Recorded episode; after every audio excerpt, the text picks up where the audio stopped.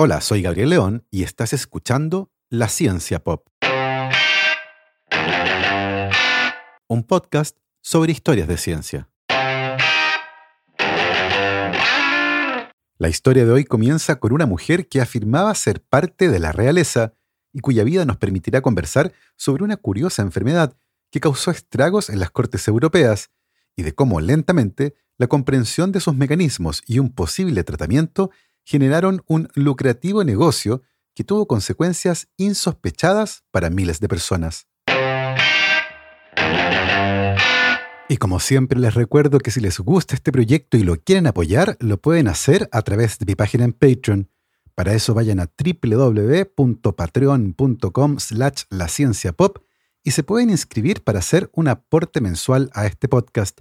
Agradezco como siempre los aportes de mis queridos patrons, Cristóbal Orellana, Diego Riquelme, Constanza Jabal, Florencia Castañeda, Mauricio Silva, la familia Yuri Martínez, Bernardo Polak, Claudio Oyarzo y Toña, Sebastián Beche, Cirilo Fede y Pola, la familia Calen Queirolo, Alejandra Díaz, Fernando Araya, Juan Salvador Gajardo, la familia de la Cruz Morales, José Manuel Viveros, Claudia Torres, Alberto Pozo, Robinson Esparza, Janet Leguas, María José Pino, Aleosha Basáez, Pilar Calderón, la familia Fuentes Schonfeld, la familia Díaz Ríos, Beatriz Geldres, Martín Garrido, Luis Alberto Soto, Jo y su papá, Greco Saavedra, Juan Catipillán, María Paz Domínguez, Emma y Ana Llénero, Paula Lagos, Hans Stange, Anaí Mena, Sergio Espinosa, Sebastián Anielo, Sandra Marras, Bastián y Laura Vargas, Rodrigo Linfati, la familia Martínez Pereira, Pancho Pereira, NG, Ricardo Evia, Daniel Aroca y Dayani, y los manguaces.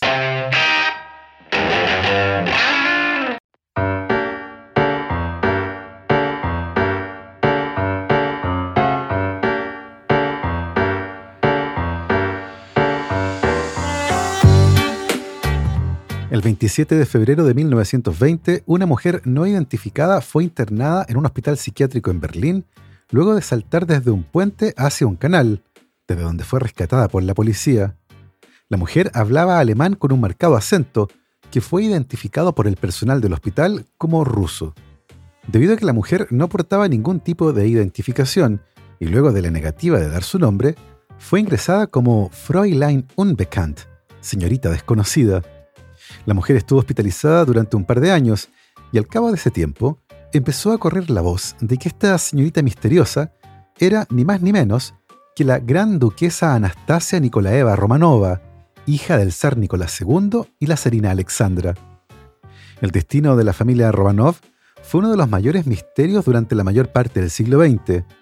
Tras la abdicación del zar Nicolás II en 1917, él, su esposa y sus cinco hijos fueron exiliados a una ciudad en Siberia. Según los informes históricos, en la madrugada del 17 de julio de 1918, toda la familia, junto con cuatro miembros leales de su personal, fue ejecutada por un pelotón de fusilamiento, pero la ausencia de una tumba o de los restos de la familia real hizo que muchos especularan sobre el destino que habían tenido. Ese misterio fue el que reflotó cuando apareció en Alemania esta señorita desconocida que aseguraba ser la gran duquesa Anastasia, la menor de las hijas del zar, lo que atrajo enormemente la atención mediática. Lo cierto es que la mujer rápidamente fue visitada por varias personas que habían conocido de cerca a la familia real, incluyendo al tutor de la corte, Pierre Guilliard, quien inmediatamente descartó que la señorita desconocida fuera la duquesa Anastasia o cualquiera de las otras tres hijas del zar y su esposa. En 1927, el hermano de la zarina Alexandra contrató a un investigador privado que determinó que la mujer que afirmaba ser Anastasia era en realidad una obrera polaca llamada Franziska Chankowska, que tenía un largo historial de enfermedades psiquiátricas. La mujer, que a esa altura era conocida oficialmente como Anna Anderson, sostuvo que había fingido la muerte entre los cuerpos de su familia y sirvientes, y pudo escapar con la ayuda de un guardia que notó que todavía respiraba y que se apiadó de ella. Su batalla legal por el reconocimiento comenzó en 1938 y se extendió hasta 1970, convirtiéndose en el caso más largo jamás escuchado por los tribunales de justicia alemanes, donde se presentó oficialmente la demanda. La decisión final del tribunal fue que Anna Anderson no había proporcionado pruebas suficientes para reclamar la identidad de la gran duquesa Anastasia, y finalmente murió en 1984, luego de lo cual su cuerpo fue cremado. Sin embargo, en 1994 se localizó una muestra de tejido en un hospital y se usó para realizar algunas pruebas de ADN, las que por un lado descartaron cualquier parentesco con la familia real rusa y por otro confirmaron que la verdadera identidad de Anna Anderson era la de Franziska Chankowska, una mujer polaca que había desaparecido en 1920, confirmando la identificación determinada décadas atrás. ¿Qué pasó entonces con la familia del zar Nicolás II? En 1991, un grupo de arqueólogos encontró una fosa común que contenía los restos de cinco de los siete miembros de la familia real, incluyendo al zar, su esposa y tres de sus hijas. Más tarde, el año 2007, y a unos 70 metros de la primera tumba, fueron encontrados los restos faltantes de los dos hermanos, incluyendo al hijo menor del zar y heredero al trono, Alexander, de 13 años al momento de su muerte. Alexander fue un niño muy mimado y que alguna vez hizo que todos los miembros de una orquesta se levantaran de madrugada para entretenerlo, pero que se quejaba amargamente de su vida y la comparaba con la de otros niños, según él, más afortunados. ¿Qué podría hacer que el mimado heredero al trono sintiera que otros niños tenían una vida mejor? Bueno, a diferencia de otros niños, el pequeño Alexander tenía casi prohibido jugar. Alexander había nacido el 12 de agosto de 1904 y fue recibido con gran regocijo por su familia, ya que garantizaba la continuidad en el trono luego de que su madre diera a luz previamente a cuatro mujeres. La alegría por el nacimiento del heredero al trono dio paso a la preocupación rápidamente, cuando luego de cortar el cordón umbilical, el ombligo del recién nacido sangrara profusamente durante dos días. Inmediatamente los médicos se dieron cuenta de que el pequeño Alexander no solo era heredero al trono, sino que también había heredado de su madre una condición que causó estragos en varias coronas europeas, la hemofilia. La hemofilia es una enfermedad hereditaria que se asocia a graves problemas en la coagulación de la sangre y se ha trazado su alta prevalencia en las coronas europeas a la reina Victoria de Inglaterra, conocida popularmente como la abuela de Europa, y que a través de sus planeadas maniobras como casamentera terminó concertando matrimonios que la relacionaron con las coronas de Dinamarca, España, Noruega, Grecia, Alemania y Rusia. En este último caso, la zarina Alexandra era nieta de la reina Victoria y portadora de la condición. La hemofilia se relaciona con varias mutaciones que afectan a genes ubicados en el cromosoma X y que le permiten a nuestro cuerpo fabricar varias proteínas esenciales para la coagulación de la sangre. Como las mujeres tienen dos copias de ese cromosoma, es posible que una mujer sea portadora de la mutación en un cromosoma X, pero que el cromosoma sano evite los síntomas de la hemofilia en ella. Por otro lado, como los hombres tenemos solo un cromosoma X, si se hereda el cromosoma defectuoso de la madre, la enfermedad se manifiesta irremediablemente. En el caso del príncipe heredero al trono de Rusia, se determinó rápidamente que cualquier golpe podía causar un sangrado potencialmente fatal, y la peor parte es que muchos de los sangrados más peligrosos se relacionaban con hemorragias internas, las que muchas veces no se evidenciaban hasta que ya era demasiado tarde. Ese fue el caso del infante Gonzalo de España, que murió en 1934 a los 19 años, luego de un accidente menor en auto y del que salvó junto a su hermana sin lesiones evidentes, luego de que el auto en que viajaran chocara contra un muro. Sin embargo, una hemorragia interna no detectada inmediatamente lo mató en dos días. Un destino similar tuvo su hermano Alfonso, que murió en 1938 a los 31 años en Miami, luego de que el auto en que viajaba chocara con una cabina telefónica. Nuevamente, sin heridas evidentes, una hemorragia interna lo mató en cosa de días. Tanto el infante Gonzalo como Alfonso eran hijos de Victoria de Battenberg, nieta de la reina Victoria. En el caso del heredero al trono de Rusia, su hemofilia fue detectada de manera temprana, lo que hizo que creciera literalmente entre algodones. El príncipe tenía prohibido los juegos bruscos y montar a caballo o bicicleta, pero siendo un niño tan mimado y conocedor del poder que encarnaba, se las arreglaba para meterse en problemas. Al menos en dos ocasiones estuvo a punto de morir debido a sus hemorragias internas, y en la desesperación, su madre acudió a una suerte de curandero místico que le recomendaron, Grigori Rasputin.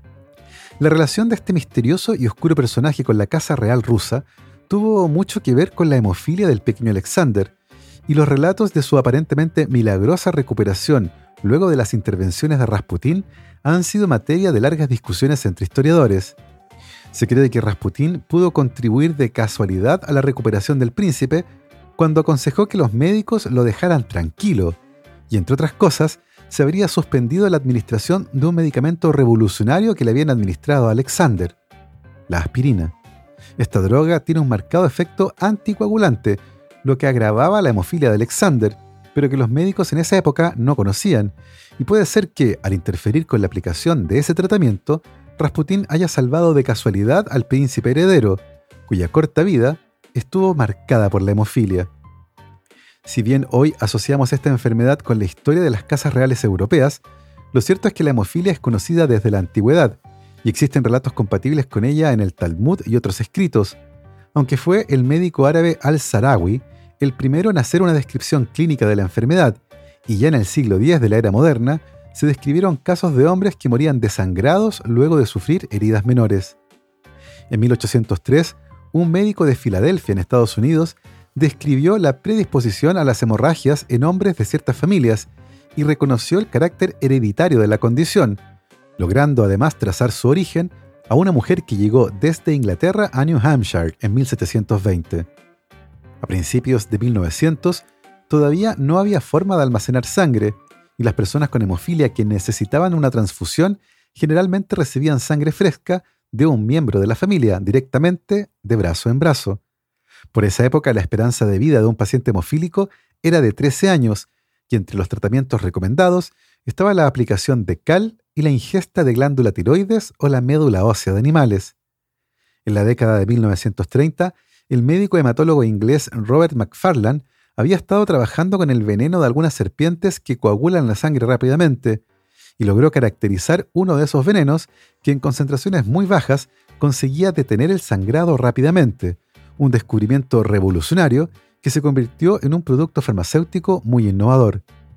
En 1936, los médicos de Harvard Arthur Patek y Francis Taylor publicaron un artículo en la revista Science en el que describían que la sangre de pacientes hemofílicos podía ser coagulada rápidamente si se le mezclaba con sangre de personas sanas.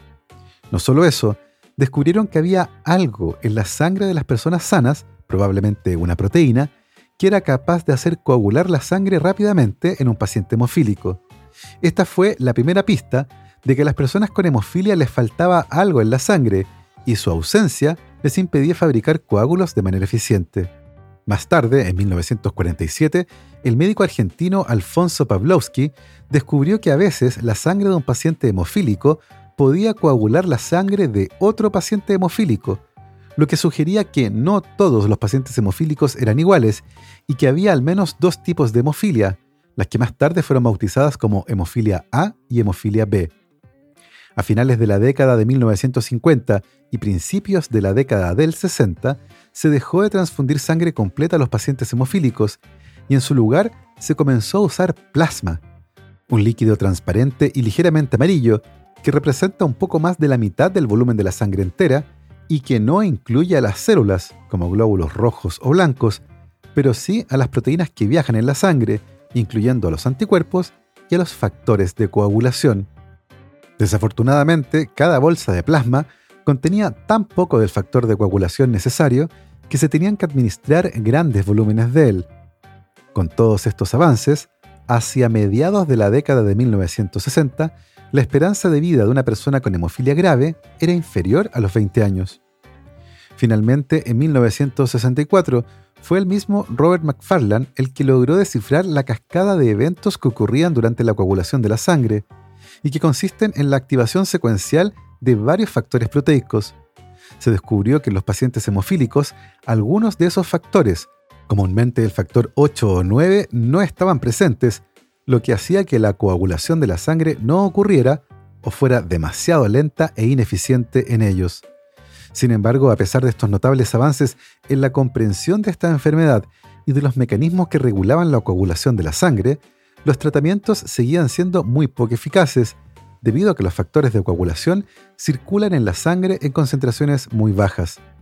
El salto definitivo llegó cuando la médico estadounidense Judith Graham Poole desarrolló un proceso de concentración de los factores de coagulación desde plasma humano, lo que mejoró significativamente la vida de las personas diagnosticadas con esta enfermedad. El método desarrollado por Poole y publicado el 18 de julio de 1964 permitía concentrar los factores de coagulación desde el plasma de donantes y administrarlos en pacientes hemofílicos que llegaban a los hospitales con hemorragias o administrarlos de manera previa a una cirugía, permitiendo por primera vez que personas diagnosticadas con hemofilia se sometieran de manera segura a cirugías. Toda una revolución. A la vuelta de esta pausa, revisaremos cómo lentamente se desarrolló un lucrativo negocio basado en el plasma y cómo ciertos eventos muy puntuales desencadenaron una de las mayores tragedias en la historia de la industria farmacéutica. La ciencia pop cuenta con el auspicio de Compremos. Deja de esperar que lleguen los descuentos. Únete a un grupo de compra y que las empresas compitan por darnos los mejores precios. Descárgate la app o visita la página www.compremos.com para descubrir grupos de compra cerca de ti. Compremos. Juntos pagamos menos.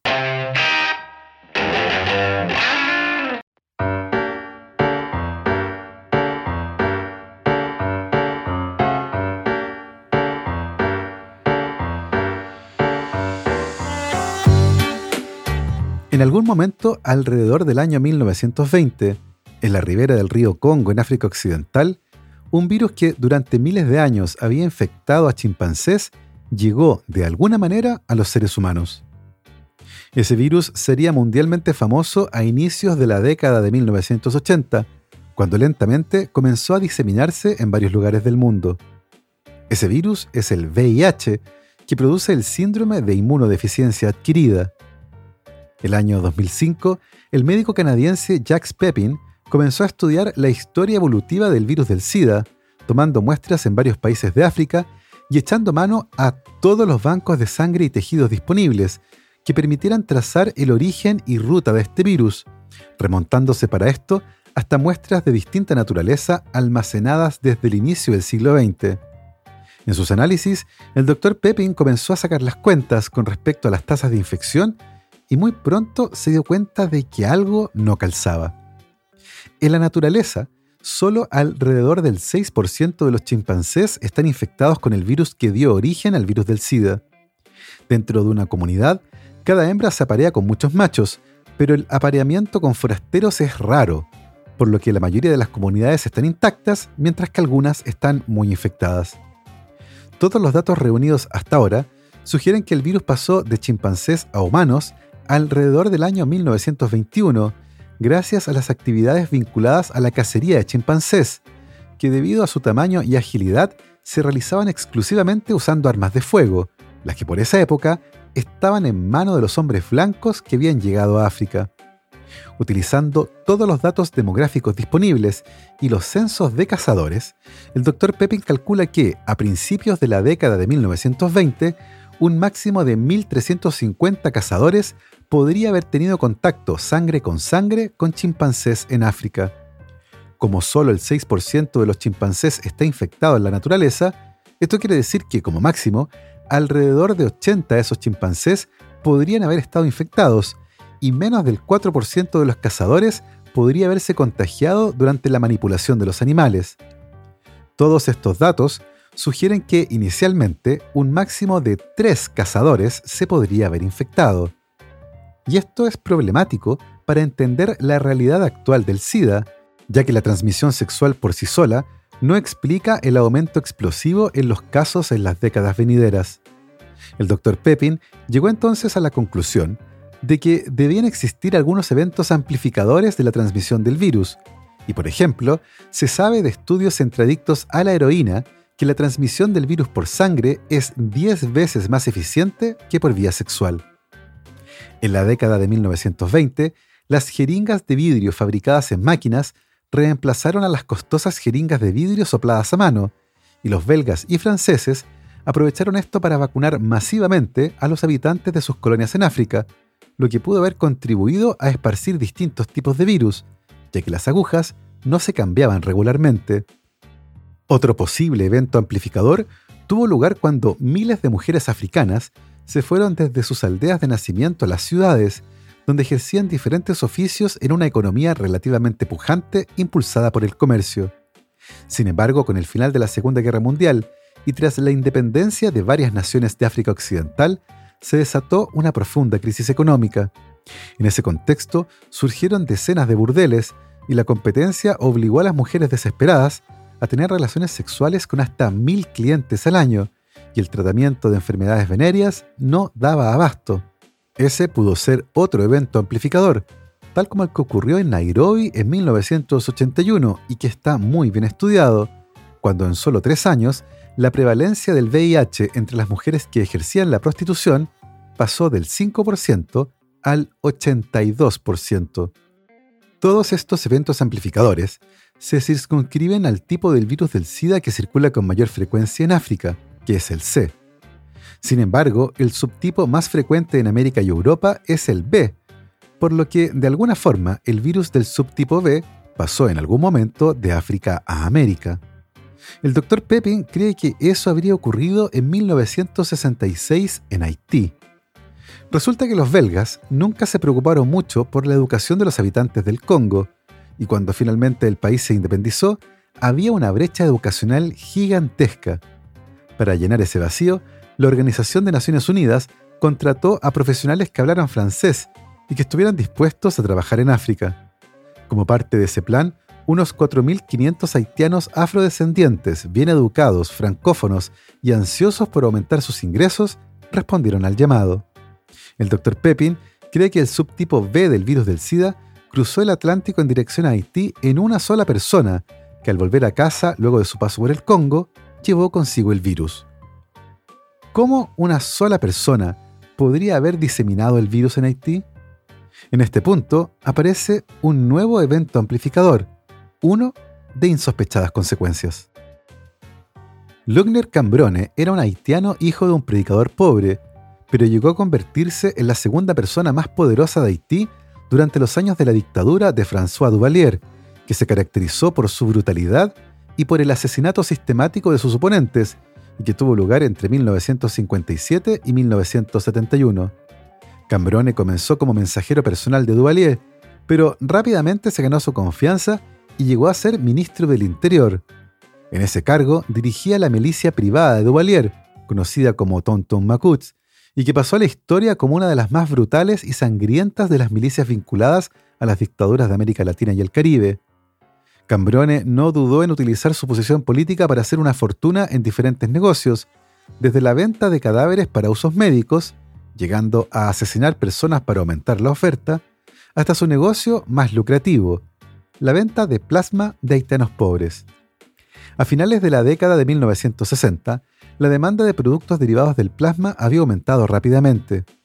Como no había suficiente plasma de donantes voluntarios, se tuvo que recurrir a los donantes pagados, y para obtener más plasma de estos donantes pagados, se desarrolló una tecnología llamada plasmaféresis, que consiste en tomar la sangre entera del donante para separar el plasma de las células sanguíneas, las que se vuelvan a infundir en el donante junto con abundante líquido. De esta forma, el donante no queda anémico y puede vender plasma repetidamente, no solo dos veces al año, como con los donantes de sangre entera. Entre mayo de 1971 y noviembre de 1972, operó en Puerto Príncipe, la capital de Haití, una empresa de plasmaféresis llamada Hemocaribian. Los dueños de la empresa eran varios estadounidenses, incluyendo el empresario de Miami Joseph Gorinstein, los que tenían un socio en Haití que facilitó la instalación de la empresa y que se llevaba una buena tajada de ese lucrativo negocio. Ese socio era Lugner Cambrone, que debido a su participación en Emo Caribbean fue bautizado como el vampiro del Caribe. Emo Caribbean era dirigida por un bioquímico austriaco, Werner Thiel, y tenía 110 empleados que trabajaban 6 días a la semana, desde las 6 y media de la mañana a las 10 de la noche, y quienes iban a vender su plasma eran los más pobres de uno de los países más pobres de América. A cada donante de plasma le pagaban entre 3 y 5 dólares por casi medio litro de este producto, el que luego era vendido en Estados Unidos a 35 dólares. El plasma debía salir de Haití en avión y Hemo Caribbean tenía un contrato exclusivo con Air Haití, empresa que también pertenecía a Lugner Cambrone, el Rockefeller del plasma. Una vez en Estados Unidos, el plasma obtenido en Haití era vendido a cuatro empresas: Armour Pharmaceutical, Cutter Laboratories, Date Reagents y Dow Chemical, así como también a clientes en Alemania y Suecia. Las condiciones de funcionamiento de Hemo Caribbean eran menos que paupérrimas. Había un baño para todo el recinto, el que no tenía ni las más mínimas normas de higiene, y la manipulación de los equipos de plasmaféresis no seguía ninguno de los protocolos recomendados. Y por supuesto, nadie le preguntaba nada a quienes llegaban a vender su plasma, y probablemente la única condición relevante para poder donar era estar vivo. El 16 de julio de 1982, el Centro para el Control y Prevención de Enfermedades de Estados Unidos, el famoso CDC, informó de tres casos de pacientes hemofílicos que habían desarrollado una rara enfermedad que suprimía la acción del sistema inmune, y ese mismo día, un grupo de expertos de la Agencia Federal de Drogas y Alimentos se reunió para discutir la posibilidad de que alguna infección oportunista estuviera afectando a los pacientes hemofílicos. Rápidamente se estableció que los pacientes identificados habían desarrollado síntomas idénticos al síndrome de inmunodeficiencia adquirida, SIDA, que había sido descrito por primera vez en Estados Unidos el 5 de junio de 1981. Casi un año después de que se detectaran los primeros casos de SIDA entre pacientes hemofílicos, la FDA notificó a todos los establecimientos que manipulaban sangre o plasma que debían tomar medidas para evitar el riesgo de donaciones por parte de personas que pudiesen tener SIDA, de acuerdo con lo que se sabía por aquella época. El 11 de mayo de 1982, la empresa Baxter Healthcare retiró del mercado un lote de factores de coagulación humanos que habían sido purificados desde plasma de donantes que más tarde fueron diagnosticados con SIDA. A inicios de 1983, la evidencia epidemiológica que apuntaba que el agente causante del SIDA se transmitía por la sangre fue aceptada de manera generalizada, aunque todavía el virus del SIDA, el VIH, no había sido descubierto. Sin embargo, la respuesta tardó más de un año y en ese periodo de tiempo muchas personas, principalmente pacientes hemofílicos, fueron expuestos a plasma que provenía de personas que estaban infectadas con el virus del SIDA. A pesar de esto, en junio de 1983, una de las empresas involucradas en Estados Unidos envió cartas a clientes en más de 20 países, asegurando que el asunto del SIDA se había convertido en el centro de una respuesta irracional, debido a que la transmisión del virus a través de productos derivados de la sangre era una especulación sin sustento. Esto, evidentemente, era falso, y todos los informes obtenidos de las reuniones de la FDA y el CDC de la época habían establecido de manera clara un vínculo epidemiológico. Rápidamente se desarrollaron protocolos para inactivar al virus en el plasma, y en cuanto estuvieron disponibles los métodos de detección del virus, se comenzó a analizar la sangre y el plasma de los donantes. Sin embargo, la misma empresa que desestimó la preocupación inicial por la presencia del VIH en plasma, continuó vendiendo plasma potencialmente infectado hasta agosto de 1984, esgrimiendo para esto razones económicas.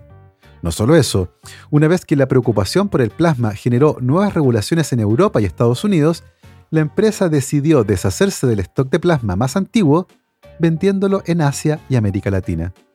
Por cierto, Hemo Caribbean no es el único foco de atención en esta historia, y existen más casos similares,